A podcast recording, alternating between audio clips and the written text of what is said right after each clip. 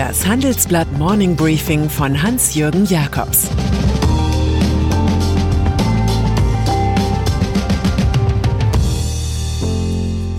Guten Morgen allerseits. Heute ist Montag, der 11. Januar. Und das sind heute unsere Themen. Der schlechteste Präsident aller Zeiten. Merkels bescheidene Wettbewerbsbilanz. Die Rettung der Champs-Élysées. Dieser Podcast wird präsentiert von PwC Deutschland. Für alle, die sich für die digitale Transformation einen Partner wünschen, dem sie vertrauen können. PwC Deutschland. Trust in Transformation. Donald Trump. Die größte Furcht von Politikern ist es einfach, vom Hof gejagt zu werden. Vertrieben zu werden mit dem vernichtenden Urteil out of time, also komplett überflüssig zu sein. Altkanzler Gerhard Schröder beispielsweise hat das stets bewegt. In den USA wird nun zehn Tage vor dem ohnehin fixierten Ende und ein paar Tage nach den Krawallen im Kapitol über einen Rauswurf von noch Präsident Donald Trump diskutiert. Heute wollen die bei den Wahlen zuletzt siegreichen Demokraten im US-Repräsentantenhaus ein Amtsenthebungsverfahren anstoßen, das zweite seiner Art. Einziger Anklagepunkt Anstiftung zum Aufruhr. Trump habe durch eine hetzerische Rede seine Anhänger zum Gewaltakt aufgestachelt. Spätestens am Mittwoch soll zudem darüber abgestimmt werden, den Hotel- und Immobilienunternehmer auf ewig für alle Regierungsämter zu sperren. Sogar immer mehr Republikaner im Parlament wenden sich vom Regierungschef ab und fordern seinen Rücktritt. Angesichts des erlittenen Demokratieschadens ist das ein bisschen spät. Arnold Schwarzenegger. Eine besonders redegewandte Anklage formuliert Arnold Schwarzenegger. Trump sei ein gescheiterter Anführer und werde als der schlechteste Präsident aller Zeiten in die Geschichte eingehen, sagt der frühere Schauspielstar, der für die Republikaner als Gouverneur des Staates Kalifornien agiert hat. Trump habe einen Putsch versucht, indem er die Menschen mit Lügen in die Irre führte, sagte Schwarzenegger in einer Rede. Wir müssen uns gemeinsam von dem Drama heilen, das gerade passiert ist. Wir müssen als Amerikaner heilen. Mit William Somerset Maugham wissen wir aber, die Zeit ist ein guter Arzt, aber ein schlechter Kosmetiker. Handelsblatt Interview. Klare Worte zu den Ereignissen von Washington findet auch US-Ökonom Kenneth Rogoff. Er fordert eine vorzeitige Absetzung Trumps, es gehe um die Würde der Demokratie. Im Einzelnen sagt der gewiefte Schachspieler im Handelsblattgespräch über den Sturm auf das Parlament, wer immer noch Zweifel über Trumps Absichten hegte, mit dieser Aktion hat er jetzt allen seine wahren Intentionen vor Augen geführt. Sein Verhalten trägt totalitäre Züge. Über die Diskrepanz zwischen Börsenboom und der Krise der Realwirtschaft sagt er, die niedrigen Zinsen bleiben auf absehbare Zeit erstmal so. Das treibt die Vermögenswerte, nicht nur Aktien, sondern auch Immobilien, Bitcoin oder Gold. Diese Krise trifft vor allem die kleinen und mittelgroßen Unternehmen, die die Börsenwelt gar nicht widerspiegelt. CDU-Vorsitz auch in Deutschland gehen wir in eine Woche des politischen Wechsels. CDU-Chefin Annegret Kramp-Karrenbauer verabschiedet sich in diesen Tagen vom Kurzeinsatz im Parteiamt mit Selbstanklage. Sie sagt, ich wünschte, ich hätte weniger Fehler gemacht.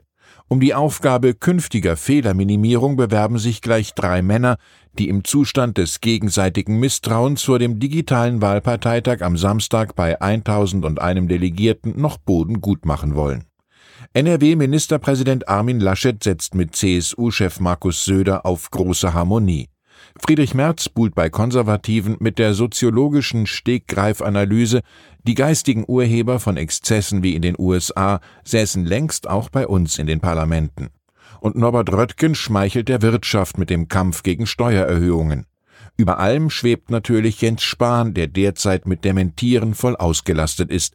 Er wolle weder Kanzlerkandidat werden, versichert er allseits, noch sei seine beste Arbeit als Gesundheitsminister in der Pandemie die Pressearbeit. Kanzlerin Bilanz zu Angela Merkel wird in ihren letzten Regierungsmonaten ohne Unterlass gezogen werden. Anders als die unglückliche AKK wird sie kaum Fehler eingestehen. Eine geradezu vernichtende Analyse kommt schon jetzt. Danach habe Deutschland während ihrer 16 Chefjahre kontinuierlich an Wettbewerbsfähigkeit eingebüßt. Das ergibt sich jedenfalls aus dem Länderindex Familienunternehmen, den das Leibniz Zentrum für europäische Wirtschaftsforschung ZEW für die Stiftung Familienunternehmen erstellt hat. Während die Bundesrepublik vor vier Jahren noch Platz 9 belegte, reicht es beim Länderindex 2020 nur für einen blamablen 17. Rang unter 21 Ländern. Standortschwächen sieht ZEW bei Steuerpolitik, Arbeitskosten und Produktivität. Sieger sind für die Forscher die USA, ein Land in Chaos, dessen Firmenführer gerade entsetzt vom Präsidenten abrücken, als leide der unter einer unbekannten Krankheit. Impfstoff Per Doppelinterview wollen die neuen Impfstoffpartner CureVac und Bayer doppelte Schlagkraft symbolisieren. Die bisher geplante Produktion von 300 Millionen Dosen soll 2021 unbedingt ausgebaut werden. Wenn wir weitere Kapazitäten finden, dann werden wir das nutzen, sagt CureVac-CEO Franz Werner Haas. Hier wolle Bayer helfen, sagt Pharmakonzernchef Stefan Oelrich. Wir analysieren momentan, was wir dazu beitragen können. Allerdings ist bei dem Tübinger Unternehmen CureVac, an dem sich der Bund mit 17 Prozent beteiligt hat, mit einer Impfzulassung erst Ende des ersten Quartals zu rechnen. Auch diese Impfstoffallianz muss angesichts von bisher 1,9 Millionen Infizierten in Deutschland und des Ausbreitens der gefährlichen Mutation B117 schneller werden. Schon warnt SPD-Gesundheitsexperte Karl Lauterbach, notfalls müsse das Wirtschaftsleben drastisch heruntergefahren werden. Wir haben uns bei dem, was wir gemacht haben, sehr stark auf das Private und die Schulen konzentriert. Wenn das nicht reicht, dann müssen wir tatsächlich auch an die Betriebe herangehen. Klingt nach Pandemiesozialismus. Insolvenz. Da konnte auch TV-Moderatorin Birgit Schrowange nicht mehr helfen. Die Frau, die von der Adler Modemärkte AG seit Jahren als Testimonial für ihre Billigklamotten eingesetzt wird. Sie soll die Zielgruppe der Best Ager, also ambitionierte Seniorinnen und Senioren, überzeugen, etwa unter Hashtag Adlerglückliche Momente.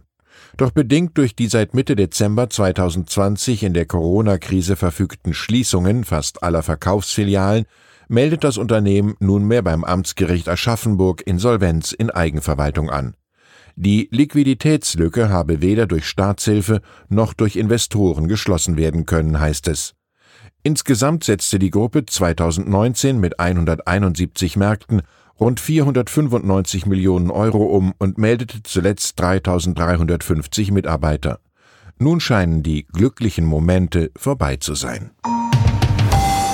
Und dann sind da noch die Champs-Élysées, Prachtstraße in Paris, die Joe Dassin vor 52 Jahren in einem Hit besang.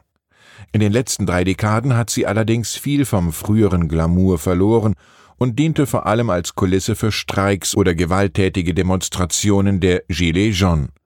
Die Allee soll nun nach dem Willen der sozialistischen Bürgermeisterin Anne Hidalgo für die Summe von einer Viertelmilliarde Euro zu einem außergewöhnlichen Garten werden. Mit dem Projekt will sich die französische Hauptstadt als Gastgeber der Olympischen Sommerspiele 2024 in Bestform präsentieren. Immerhin ist der Boulevard nach den elysischen Gefilden der Insel der Seligen in der griechischen Mythologie benannt. Ich wünsche Ihnen einen guten Start in die Woche. Es grüßt Sie herzlich Ihr Hans-Jürgen Jakobs.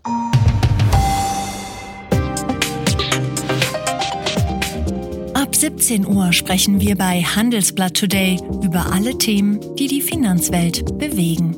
Das kann auch das Thema Nachhaltigkeit sein, das in allen Bereichen unseres Lebens immer wichtiger wird und längst auch in der Finanzwelt angekommen ist.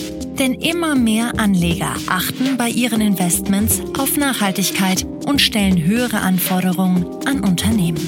Dieses und andere Themen präsentiert von unserem Initiativpartner, der Hypo Vereinsbank Private Banking. Das war das Handelsblatt Morning Briefing von Hans-Jürgen Jakobs, gesprochen von Peter Hofmann.